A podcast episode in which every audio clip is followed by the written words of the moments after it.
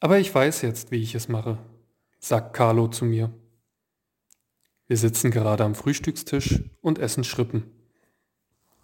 Um uns herum mampfen noch andere Kinder. Wir sind im evangelischen Freizeitheim in Halbe. Heute ist der letzte Tag vor der Abreise. Auf dieser Fahrt hier sind so viele Kinder krank geworden. Ich werde einfach sagen, dass ich auch krank bin. Dann muss ich nicht mit. Ich muss grinsen und auch ein bisschen schlucken. Carlo überlegt sich nicht einfach irgendeine Ausrede. Vorher hat Carlo mir erzählt, er müsse mit seiner Oma an die Ostsee. In Polen. Nicht in den Urlaub, sondern in ein Camp. Sie macht da den ganzen Tag Yoga und ich muss zum Capoeira. Ich kenne da gar keinen. Und ich spreche auch kein Polnisch. Was soll ich da? Ich würde lieber noch eine Woche länger hier mitfahren. So sieht also die Planung für seine letzte Sommerferienwoche aus. Mitentscheiden durfte er nicht, Lust hat er sowieso nicht. Manchmal begegnen mir Wunder. Carlo war eines davon, auf dieser Kinderreise im Sommer.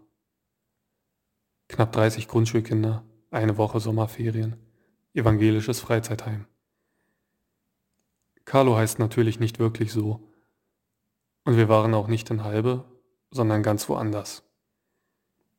Wahr ist, dass er und seine Schwester Nora mitfuhren.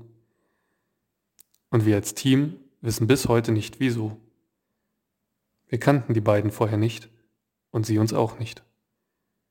Sie wohnten weit weg. Auch ihre Mutter kannte uns nicht, ist aber auf uns aufmerksam geworden. Wie? Keine Ahnung. Sie hat ihren Sohn und ihre Tochter angemeldet. Erfahren haben sie davon kurz vor der Abfahrt. Die Geschwister wurden überrumpelt und hatten null Bock. Weil Carlo in meiner Gruppe war, habe ich von ihm mehr mitbekommen. Ich habe gesehen, wie er am ersten Abend noch alles abgeblockt hat. Dann habe ich gesehen, er und der andere Junge auf dem Zimmer, das passt.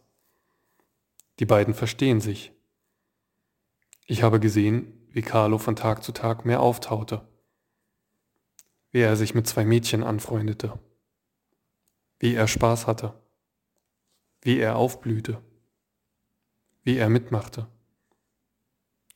und wie er am letzten Tag gar nicht mehr zurück wollte. Ich würde lieber noch eine Woche hier mitfahren, als in dieses Camp. Seiner Schwester ging es ähnlich.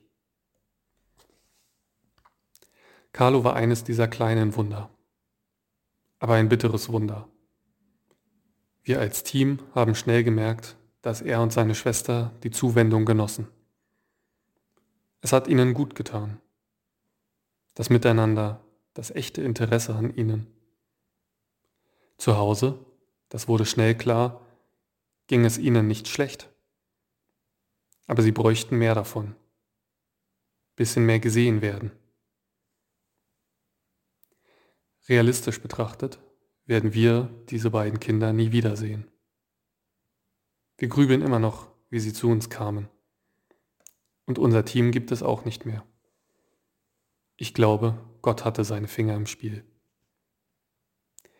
Unsere Jahreslosung 2023 lautet, Du bist ein Gott, der mich sieht. Ich wünsche mir, dass das noch öfter für Carlo Nora gelten wird. Gesehen werden, lebendig bleiben.